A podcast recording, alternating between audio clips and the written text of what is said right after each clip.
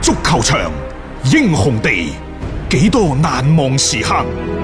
Breathtakingly brilliant. 從最後三分鐘絕殺逆轉到伊斯坦布爾勝利大逃亡，從希臘神話到冰島奇蹟，從童話變成現實，從英雄變成傳奇。最偉大嘅球員，最不可思議嘅入球， Extraordinary entertainment. 勝敗之間只有一線。神奇之處，魅力所在，只可意會，更可言傳。足球新勢力，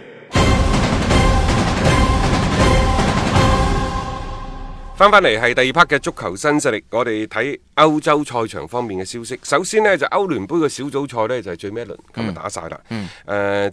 包括阿仙奴啊、曼聯等等嘅球隊呢，都全部出線。誒、仲有啊嚇，蘇格蘭都破天荒地，些路迪、啊、格嗯格蘭蘭嗯等等，全部都入晒。其實誒、呃蘇英格蘭嘅七隊波，四隊歐冠，嗯係三隊歐聯歐聯咁再加埋蘇格蘭嘅話，即係佢哋創紀錄有成九隊波，啊，即係屬於呢一個所謂英國嘅球隊啦嗯嚇，咁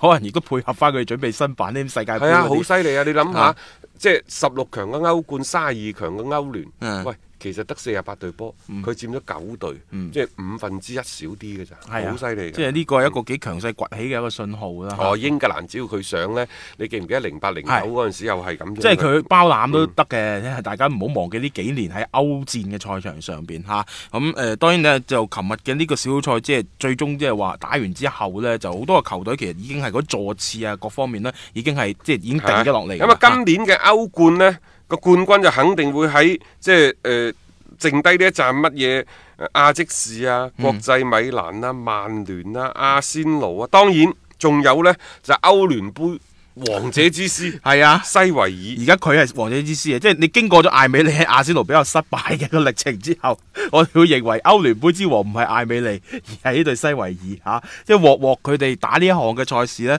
都如魚得水啊！所以你嚟到呢一個嘅淘汰賽階段呢，就冇一隊波話真係好想碰到呢一隊嘅西維爾嘅。誒、咁當然啦，就大家要留意翻歐聯杯呢，而家先係三十二強嘅，佢仲要比歐冠呢係打多一嗱，圈㗎。歐聯呢，佢三十二強開開始係打淘汰賽，係主客制嘅。嗯嗯好啦，呢、個主客制點定呢？就按照歐足聯嘅規則呢，歐聯杯各個小組第一名嘅球隊，嗯咪包括呢咩西維爾、馬毛啊、巴塞、誒、巴素爾啊、誒咩、些路迪、阿仙奴、曼聯嗯波圖啊波圖等等，嗰嗰啲係種子隊。係另外呢，就仲有歐冠第三名當中成績最好嘅四隊波。嗯。就十六隊加埋，嗯因為佢十二個組嘛，係啊十二個組嘅第一加埋成績最好嘅四隊波嘅歐歐冠冠嘅嘅第小組賽第三名，第三名就係組成呢個種子隊。咁而家嘅種子隊係邊幾隊呢？就係、亞積斯、嗯賓菲加、國際米蘭同埋細斯堡紅牛，嗯呢啲係種子隊。係咁變咗嘅話呢，就意味住就可能會有一啲強強對碰嘅咯。嗯譬如話曼聯。就唔會暫時唔會對住國際米蘭，嗯呢啲所謂嘅舊仇新恨，大家同暫時唔好大家報同黨㗎嘛而唔家好報住先。係啊，等等。嗯咁啊，誒、當然啦，就作為曼聯嚟講，佢都可以避開咩西維爾啊、波圖啊、些路迪等等嚇。咁嗯啊，但係可能會遭遇到呢，就咩羅馬啊、利華啊古信利華古信啊、和夫斯堡啊等等。再一個同國迴避呢，佢亦都會迴避翻狼隊。啊啊小組賽嘅同組迴避，可以迴避迴避翻艾克馬亞等等。嗯嗯，冇錯啦。咁但係其實即係嗰個強隊都仲係有一紮，特別係德甲嘅嗰一紮呢。即係曼聯抽到呢班球隊，其實就都唔好踢啊嘅。咁而家呢，有一個問題就拋出嚟啦，就到底英超聯賽重要，抑或係歐聯杯重要？咁大家都話，啊梗係英超聯重要啦，係咪先啊？你仲有反上前四嘅實力㗎嘛？係啊咁啊，但係按照曼聯舊將夏格維斯就認為呢，佢話其實歐聯杯更加重要啊，各位大佬。嗯嗯， 歐聯杯啊，一個直接嘅歐冠嘅資格，同埋對於曼聯呢啲嘅大會嚟講呢，冠軍我覺得係好重要嘅。其實點講都好啦，就係、如何獲得下個賽季嘅歐冠資格。啊因為對曼聯嚟講已經唔可以再失㗎啦。阿仙奴因為兩三年冇歐冠，收入從盈利九千幾萬到蝕兩千幾啊兩千幾萬，萬啊中間嘅差額。一億幾，一億啊係嗯啊曼聯呢係因為嗰部船更加大，所以佢下沉嘅速度呢會慢啲。咁啊，但係如果佢沉起身都幾頭痕嘅。點樣令到佢唔沉，從呃趌翻起個船頭呢？最簡單就係歐冠。嗱，嗯啊攞歐冠嘅資格啊攞歐冠嘅資格唔單止可能多三到五千萬。你譬如話好似拜仁慕尼黑嗰啲，哇話小組賽六場贏晒，啊啊然之後呢，淨小組賽嗰啲咩誒咩咩轉轉播費啊嗰啲咩咩咩七千幾萬，話今年肯收入肯定過億，過億啊係啊呢個都係小事。一方面輕輕幫咗你個財報，其次關鍵係歐冠嘅賽事，佢可以吸引到啲有實力嘅球員加盟，佢係一個良性循環嚟嘅。係啊，例如 即係 C 朗嗰啲，你諗唔諗先？ 我覺得呢啲其實唔好話喺度，而家喺度諗呢啲係有啲咁多就係天方夜譚。實質上係有咁樣嘅機會。如果你有歐冠嘅資格的話，你係會吸引到一啲嘅球星嘅一個加盟。我唔理佢個年紀大唔大，係咪當打，但起碼人哋肯嚟先啦。呢個係豪門嘅一種嘅身份嘅認可嚟嘅。因為點解我哋講曼聯啊？因為曼聯蘇斯查連續拼沉咗摩連奴，係啊，格迪奧拿格迪奧拿呢個係一個了不起嘅成就啊！各位，冇邊個個做得到嘅呢樣嘢。然之後呢，就即係琴日又誒四比零輕取艾克馬亞，啊應該講喺各項嘅賽事當中呢，就曼聯喺度起緊個勢，嗯並且呢係依賴翻一班陣中嘅年輕球員。整體而言，曼聯好似見到有啲咁多復甦嘅跡嗯象，但係我始終都係講句，呢啲咁嘅復甦呢，可能佢只係一個階段性嘅現嗯象，即係佢唔係一個佢唔係一個起點。嗯。你唔知個起點喺邊度，可能個起點已經起咗啦，起咗啦我哋唔知，因為啊只能夠若干時候回頭看嘅時候，你大概先知道個起點係嗯佢喺邊一度段邊一段咁啊，啊係啊，但係佢可能好幾場嘅衰幾場。啊唔出奇嘅。同埋我硬係覺搖搖噏得，噏。我我呃我哋啊講咗就係啊二零一九佢嘅啊主旋律。嗰個主旋律，佢成個賽季佢就係好似一種過山車式咁樣樣嘅一個表現，同埋我真係諗翻起舊年蘇斯克查接誒、呃摩連奴，亦都係喺十二月左緊嘅時間，嗰段咪又係好好嘅走同勢埋曼聯而家揀人呢，我覺得一定要小心。譬如話喺嚟緊嘅東窗，即係你唔同李斯特城，李斯特城羅渣士嗰度已經講咗啦，佢話嗯東窗一個都唔俾轉，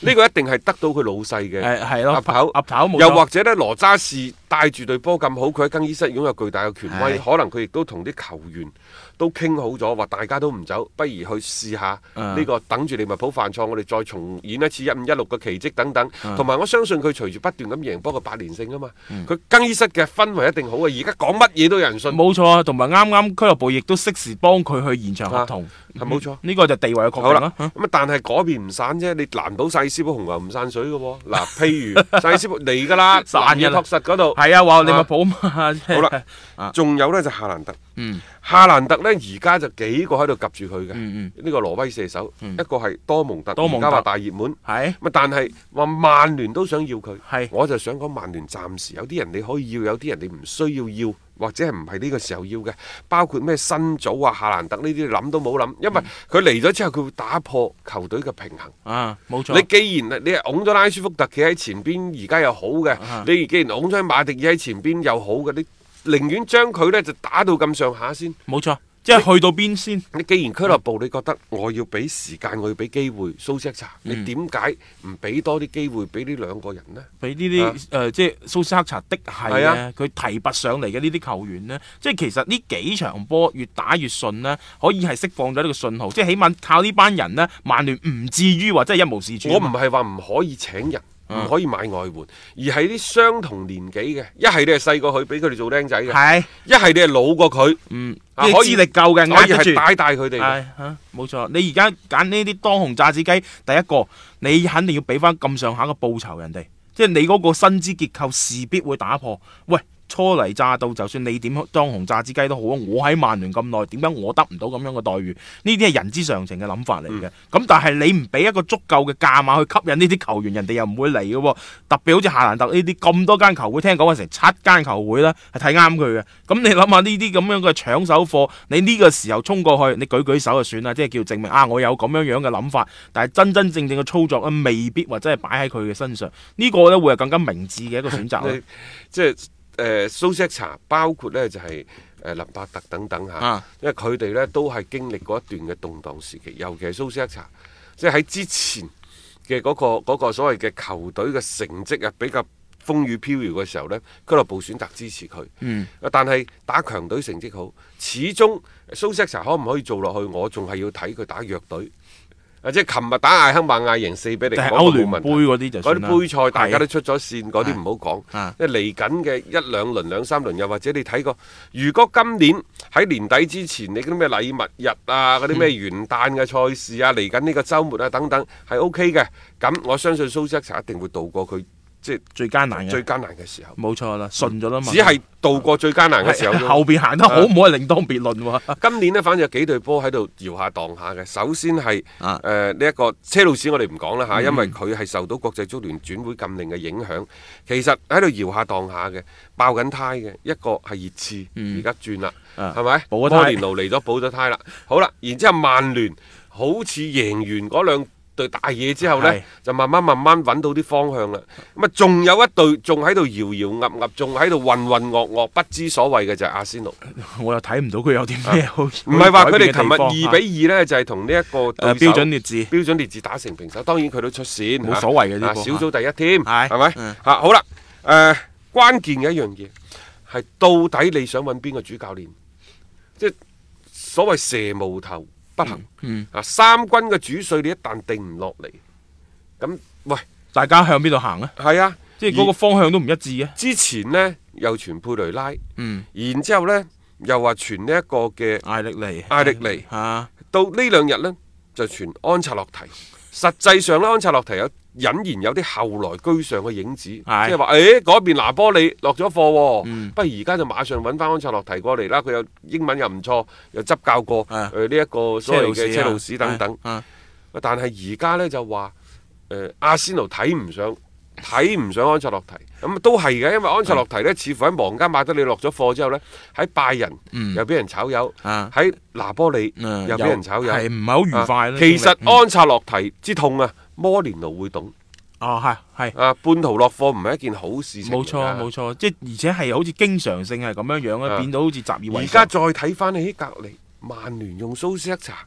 只要只要呢一個管理層力挺呢，俾多啲時間佢，好似又看到一啲光，發現一啲熱喎、啊咁啊如果龍格堡我哋就撐行佢，啊俾半個賽季佢。係啊，咁嘅情況係又點唔使使咁多錢， 關鍵係呢樣嘢咁啊，又唔使重新去傾過一份嘅新嘅合約去啊講合作，因為可能阿仙奴我哋成日都講啊，我哋對佢哋嘅定位可能就啊即係衝擊前四啊，睇下有冇機會呢，誒做翻啲咩成績，但係作為佢哋俱樂部嗰邊啦，可能就係話喂，如果我有個前六，我穩守住呢個位置，我都覺得 O K 嘅噃咁不過呢兩日呢，即係講到最詭秘嘅就係拿波利。啊，拿波利呢，其實喺未打嗰場亨克之前，啊冇錯。大家全世界都知道係落課噶啦。啊，就算佢贏完四比零之後，一樣落課喺賽後啊又話呢幾個更衣室嘅派系嚇，終於你哋可能佢哋並唔係想做安切洛提落去嘅嚇，啊只係同老細啊德佬嗰度對抗嘅啫。咁啊，但係最終呢，孭飛嘅就係安切洛提。嗯咁安切洛提。誒知道自己落課，所以嗰場賽事贏咗波之後，都未去新聞發佈會，喺場上呢激情咁樣激動咁擁抱啲球員啊，大家呢就互道珍重、互相道別等等，好好過癮嘅嗰度。啊並且呢，就加道數一路呢都已經喺旁邊夾住㗎啦，冇錯啊就即係呢邊一落課，嗰度馬上就官宣。我就話好似等唔切，好似覺得安察洛提阻住佢官宣哇好奇怪咁。即係我就話 點解好奇怪呢嗯？話誒呢一個誒加道數呢。嗯，喺上任拿波利之前，竟然喺六個月期間拒絕過十八份其他俱樂部嘅報 價，包括乜嘢熱拿亞、森多利亞、摩納哥、啊巴誒華倫西亞，甚至乎包括嚟自中國嘅俱樂部等等。 O K，嚇、係啊咯啊即係係喺賽季之前，又或者過去呢六個月嗯之前，佢哋同拿波利即係加度數啊，加到數啊，同係拿波利已經有個默契，但係偏偏係咁嘅喎。啊，拿波里嘅老細迪羅蘭迪斯，佢話：喂，啊加道數啊，八爺，你嚟做主教練係冇問題嘅，唔該你減薪百分之二十。啊 佢而且喺斯米蘭人工都唔高㗎，都唔高。㗎，係啊。而家減薪百分之二十，你就要等咗六個月空窗 期。上任拿波里，拿波里有咩吸引到你？我我就係話咯，好作古仔咁作嘅，我感覺上邊啊，使唔使啊？即係仲有喎，而家呢隊波亂七八糟，並唔係話因為安察洛提落課，原先更衣室啲矛盾啊係隨之煙消雲散嘅喎。佢佢係德佬，即係話迪羅蘭迪斯啊同班球員之間嘅直接對抗，冇錯啊只不過安切洛提作為一個磨心，當然我都話啦，佢兩頭唔到岸，呢頭啊撐下老細，嗰頭啊撐下啲老好人啊球員嘛老好人啊，係啊啊而家撐到兩邊都唔係，誒先出咗局先唔同佢講。诶啊唔玩啦，我所以我 就覺得其實成件事係好撲朔迷離嘅，包括而家加路數嘅入主，我感覺上面佢係攬住個炸藥包往裏邊衝嘅啫，嘣一聲咁就炸開佢而佢。家呢，其實當初係因為佢意大利聯賽幾輪唔勝，係係咪？啊迪羅倫迪斯作為俱樂部老細話啊要求你哋封閉集訓，啊球員就話唔集訓，咁、嗯然之後呢，互相就喺度扯皮。再喺接住落嚟嘅比賽當中呢，好多名嘅球員喺比賽場上遭遇到拿波利。啊球場球嗯球員啊，球迷啊，喺場邊對佢哋嘅辱罵，咁然之後俱樂部呢又開始重罰部分嘅球員，就導致呢，就啲球員就認為係迪羅尼迪斯喺後邊煽陰風。點鬼火，係就挑撥佢哋同球迷嘅關係，所以最終呢就形成一個老細同球員對抗。我覺得好少見到老細同球員對抗嘅。係啊，仲要對抗得咁明顯嘅嗰只啊，大家互相之間係劍拔弩張嘅。嗯咁喺、在此期間呢，就即係出現咗就係安察洛提本身撐球員，後尾又坐翻名喺老細嗰度，等等嘅一啲事件啊啦。啊其實喺呢一個所謂嘅事件嘅過程當中，安察洛提仲打咗一場好經典嘅賽事，逼平咗利物浦。係佢仲話我揾到咗 對付利物浦嘅辦法。，壓縮空間啊嘛，好似咁講啊。誒點都好啊，喺呢段期間就係咁樣個成績起起伏伏，有一啲都幾啊、具代表性嘅一啲勝仗或者攞到分數嘅賽事，但係亦都阻止唔到佢最終嘅一個落課啦。因為其實而家呢隊拿波利呢係一個爛攤子嚟嘅， 我又唔明點解加道數真係咁啊英勇咁往裏邊跳啊咯。 唉，我又覺得呢，其實而家嘅足壇發展真係好快，嗯，因為各種各樣嘅問題，嚟自管理層嘅，嚟自老細嘅，嚟自球隊嘅，總之所有啲磨心呢，到最尾都指向主教練。當然啦，安察洛提喺呢個問題上呢，即係左搖右擺。你睇下啲球員都未走，佢就已經拜拜有佢連呢一個所謂東窗嘅轉會期都捱唔到。啊。唉，啲名帥啊，名帥，包括你睇下而家格迪奧拿都喺度傳緊。其實佢都係做磨心啊，我覺得叫魔三啊啊魔啊魔三魔三格四啊嘛，係啊，格死瓜瓜斯絲啊啊， 係咯係咯啊！即係反正就係你就算再好嘅教練咧，有時你真係要你去處理一啲所謂嘅更衣室嘅關係上邊咧，有時幾頭大嘅即。係我哋之前曾經講過資本嘅湧入，即係啲富豪喺度睇對波啊等等嚇，佢要求呢就係即係我抌咗咁多錢，十億甚至乎數十億，我要求就係成績。咁啊成績唔好，你主教練肯定第一個負責嘅。第二個就係俱樂部嘅高層。嘅管理嗰方面買咗咁多人翻嚟，俾你都唔識用嘅、啊等等，即係亦都可能導致誒、呃主教練嘅落課。其實講到底，主教練嘅落課唯一嘅原因就係成績唔好。係啊！但係呢個成績唔好係邊個造成嘅呢？你估主教練可能係佢嘅性格，可能係佢嘅打法，又或者佢嘅為人處世等等，即係未必得到球員支持。好啦，講到最重心一樣嘢，就係、我喺度行兵布陣、運籌帷幄，但係打唔打到球員喺場上出唔出力，係咪使多幾錢嘅肉緊？係咪攞出一百百分之一百二十嘅鬥志好重要嘅？其實你再睇翻摩連奴喺曼聯，喂，人哋都叫做誒、小三冠王啦、嚇、起碼冇話奪冠。對於前四嚟講，仲有一個好穩定嘅競爭力。點解佢會落課？就因為好簡單嘅啫。首先係某些球員未必得到重用，然之後呢，就係、有一班買翻嚟嘅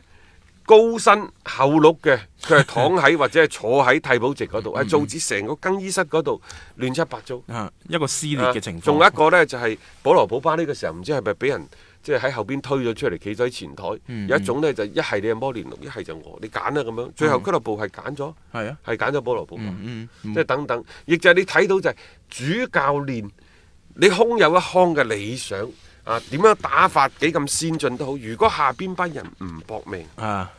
咁你都係冇計噶。即係呢樣嘢，你即係有時人，即係一啲人和啊，成日想講話天時地利人和。你嗰個人和有時係好緊要嘅，因為好多嘢你係要靠呢一班人去為你去實現。我總唔能夠主教練有幾咁犀利，我一個人上去打噶嘛，冇可能嘅。所以呢班球員嘅管理成日話更衣室更衣室，點解會話重要呢？就係喺呢度啦。你要出成績，你要有好嘅表現，呢班球員肯為你搏命。有時難聽講句，質素爭啲，嗰種嘅拼勁上咗嚟呢，對波都唔同啊嘛。所以主教練而家嚟講係好難做噶，有啲咩事肯定係佢做孭飛嘅嗰、個。啊有觀點，有角度，足球新勢力。一個為足彩愛好者度身訂造嘅全新資訊平台北單體育，經已全面上線。北單體育擁有基於北京單場賽事作出全面評估嘅優秀團隊，雲集張達斌、陳奕明、鐘毅、李漢強、呂建軍等大咖，為你帶嚟更專業嘅賽前預測分析以及賽後總結報告。北單體育無需註冊，一鍵辦理。想避免足彩市場起起伏伏，快啲嚟微信搜索公眾號北單體育。